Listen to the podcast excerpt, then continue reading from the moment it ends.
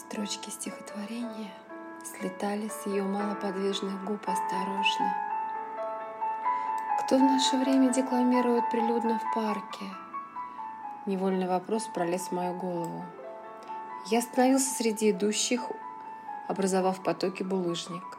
Людская масса обтекала меня с двух сторон, не задевая. И я не слышал, что она читала – Гул большого города проникал в перепонки. Казалось, что даже если прижать ладони, вдавливая бугорки кожи к раковинам ушей, тишина не настанет. Как не настанет, если я окажусь внезапно на острове или в дремучем лесу. Децибелы мегаполиса въедались настолько, что захватывали внутренние органы, которые продолжали бы повторять утробный звук, подобно органу. А здесь неожиданно многоголосие исчезло. Наступила глухота, вакуум. Я не слышал, что она читала, слегка открывая губы, но чувствовал вибрацию строчек. Сколько можно простоять посреди бульвара в конце исчезающего дня, до следующего людского потока, рвущегося в метро? Последняя скамейка, около которой я топтался, стала моим пристанищем. Я был одинок и против всех, как, впрочем, и она безликие, почти одинаковые лица проплывали мимо меня, устремляясь к яркой букве «М», где графитовая пасть пешеходного перехода проглатывала их, тяжело попыхивая теплым выхлопом пыли. Я стоял и смотрел в сторону тех бледных губ. Чужие головы противно мешали. Подпрыгивая в воздухе, они закрывали мой интерес, словно волны.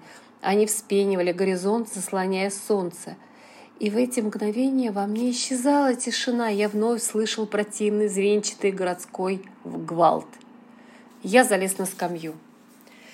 Не заботясь о комичности своего протеста.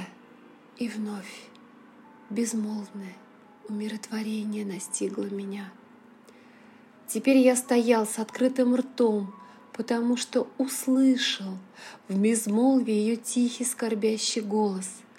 Она читала Пушкина — я вас любил. Любовь еще, быть может, в душе моей угасла не совсем. Когда я вам, Бог, любимый, быть другим? Стоп, стоп! Какой другой? Каким другим? Меня, похоже, пронзила молния, потому что острая боль, как раскаленная игла, прошила мой бок. Я скорчился и буквально свалился со скамейки. Теперь я сидел против всех. Учащенно задыхался и повторял услышанную последнюю строчку великого творения. Каким другим? Каким другим? Боль переместилась в правое запястье. Пальцы корчились судороги, будто протест на слова поэта. Но мне не суждено их переписать, хотя рука по-прежнему немела от боли.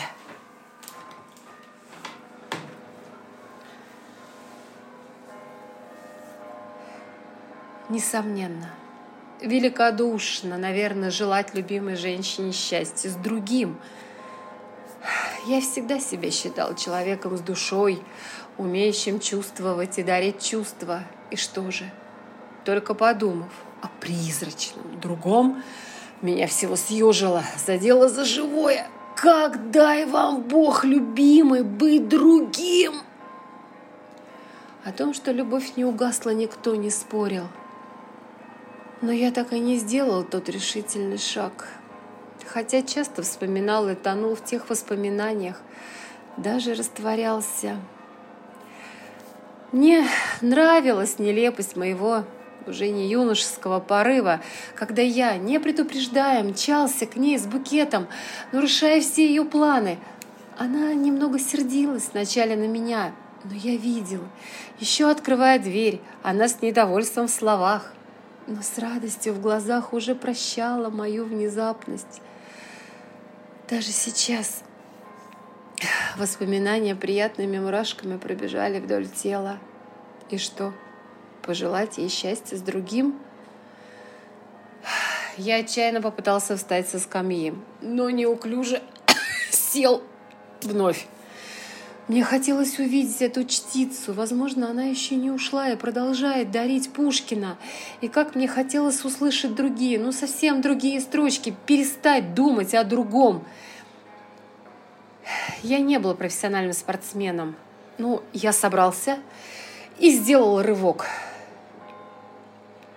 Зеленый корт, перед глазами скользящее пятно лимонного мячика и моя длинная рука с ракеткой. Я пружинисто вытянулся и вновь застыл, но уже на деревянных ребрах скамьи. Подземный переход проглотил очередную плотную массу, и пятачок парка внезапно опустел. Словно монумент самому себе – я стоял на возвышении и даже, казалось, не дышал. Она меня заметила. Хотя чего странного я выделялся, не то, чтобы сказать, смотрелся, но привлекал внимание. Она спрыгнула с своего плоского камня, служившего ей сценой, и направилась ко мне. Чтобы новый поток желающих подземку не задел наших ног, мы присели, как две птички, как две птицы, на спинку деревянной скамьи. Птицы.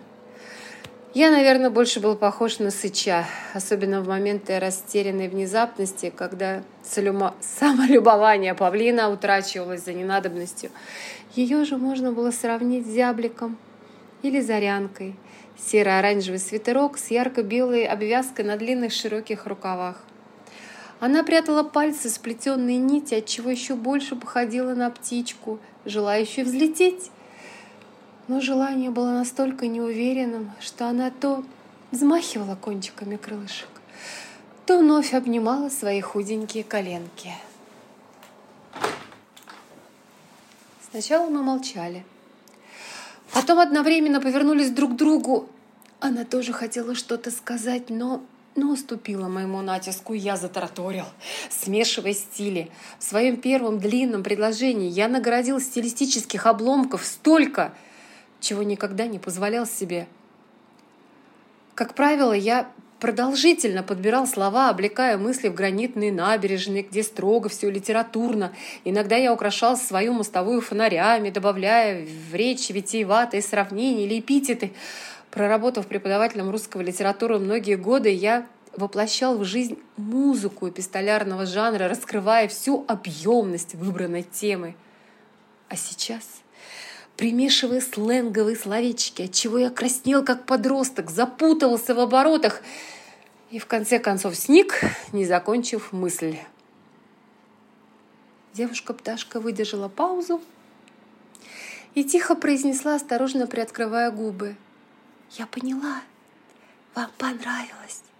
Хотите, я еще почитаю?» Втянув голову в плечи, я кивнул. Она торжественно встала на скамье и начала. «Я вас люблю. Любовь еще, быть может, душе моей...» «Стоп! Стоп!» — крикнул я. «Остановитесь! Что-нибудь другое прочитайте, можно даже не Пушкина!» Второй раз пережить фразу «Не дай вам Бог любимым быть другим» я не в состоянии. Она села на нашу жердочку и вновь стала похожа на маленькую испуганную птичку. Я других стихов не знаю. Так же тихо, почти не открывая рта, она выдохнула в мою сторону. Первым порывом, желанием, компенсацией в моей голове принесли сотни строчек различных поэтических течений и столетий. Но я опять-таки вжал голову в плечи. Какого толку или пользы? Ну, не найти в шпаргалках памяти эту упрямая фраза о другом, как шлагбаум закрывала выход. Какой смысл читать стихи? Какой смысл сейчас сидеть здесь? Зачем? Зачем вы начали читать Пушкина? В сердцах, а скорее даже зло, спросил я. Можно я пойду? Птичка стала похожа на мою студентку, не сдавшую экзамен. Я вновь кивнул, она вспахнула и через мгновение была проглочена ртом перехода. Мне же до ломоты в висках захотелось услышать соловья. Соловья. Его прерывистые, звучащие звуки всегда успокаивали меня. Помню. Я даже записал на телефон трехминутное звучание этого серого гения и окунал свой слух в тоскующие минуту душевной слабости. Где найти соловья? Новый телефон не сохранил песню. На дворе конец лета, в голове крутящаяся пушкинская фраза «Когда я вам Бог, любимый, быть другим». Попирая все законы приличия, с букетом, я спешил к ее дому, едва различая в сумерках одиноких прохожих. И внезапно остановился. Фраза о другом, о сопернике, перестала круговоротить в голове. И что же там? А там я вас любил. Нет, любовь еще быть может. Ай да Пушкин! Ай да сукин сын!